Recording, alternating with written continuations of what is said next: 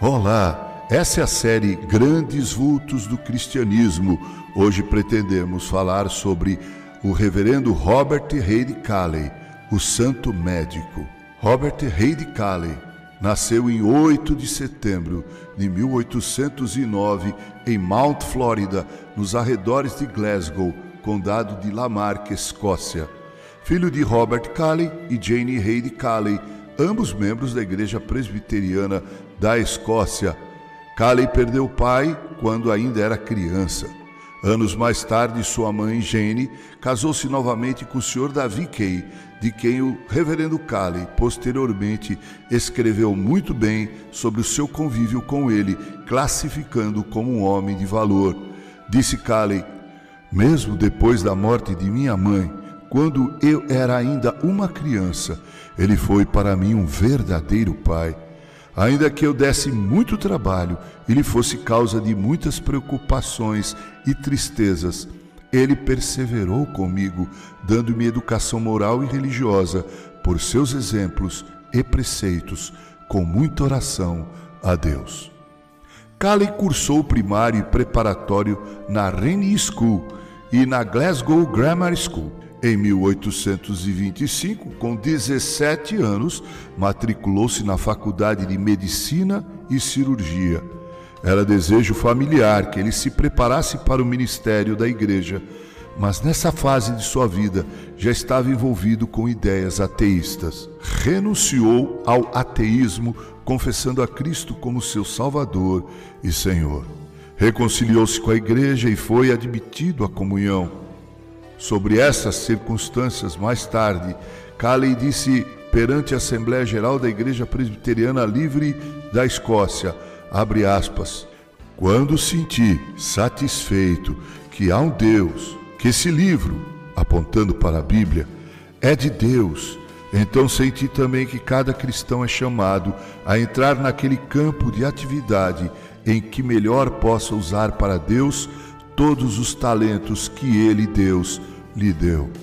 E quanto a mim, tenho pensado de que maneira, como médico cristão, posso melhor servir ao Filho de Deus. Fecha aspas. Tinha ele então 26 anos de idade. Casou-se com Margaret Crawford, que conhecera em 1833. Ela, juntamente com Mary Kay, irmã querida e confidente de Calley, muito exerceram influência em sua vida. A princípio, Calley resolveu ser missionário na China, mas, por causa do estado de saúde de sua esposa, resolveu ir para a Ilha da Madeira, cujo local já conhecera quando atuou como médico de bordo marítimo. No dia 12 de outubro de 1838, desembarcou. Julgava que ficaria na Madeira por pouco tempo, mas Deus o reteve ali por oito anos. Em 18 de junho de 1839, foi ordenado em Londres pela Igreja Presbiteriana, onde seis ministros presbiterianos assinaram seu diploma. Em 1840, instalou no Funchal um hospital com 12 leitos, oferecendo aos pobres remédios, tratamento e hospitalização gratuitos cobrando apenas dos mais ricos, e foi ali que ele recebeu a alcunha de o Santo Médico. Sentiu também a necessidade de fundar uma instituição de ensino e assim o fez. Aos poucos foi recrutando educadores. Ele conta que entre o período de 1839 a 1845 foram criadas 17 escolas e que cerca de 2.500 pessoas frequentaram as escolas. A Bíblia era o principal livro de texto e mais de 3 mil exemplares foram distribuídos neste período. Na Ilha da Madeira, numerosas almas se converteram. Muitos foram atraídos pela exposição simples e clara das Escrituras no ministério pioneiro e difícil foi na Ilha da Madeira que Calley compôs alguns de seus hinos e folhetos em português e também de lá que concluiu a primeira tradução para o português do livro O Peregrino de John Bunyan. O clero romano procurou aberta e declaradamente meios de se opor ao trabalho de Calley. A princípio, conseguiu, junto às autoridades do Funchal, que o proibisse a distribuição de remédios aos pobres, sob o pretexto de não ter o curso de farmacologia. Kali ofereceu-se para especializar-se, mas a resposta é que ninguém poderia exercer as duas profissões simultaneamente, farmacologia ou medicina. Não obstante, procuraram uma forma de se opor ao trabalho nas escolas e conseguiram com que se proibisse a leitura da Bíblia nas escolas. Não demorou muito, Cali foi preso.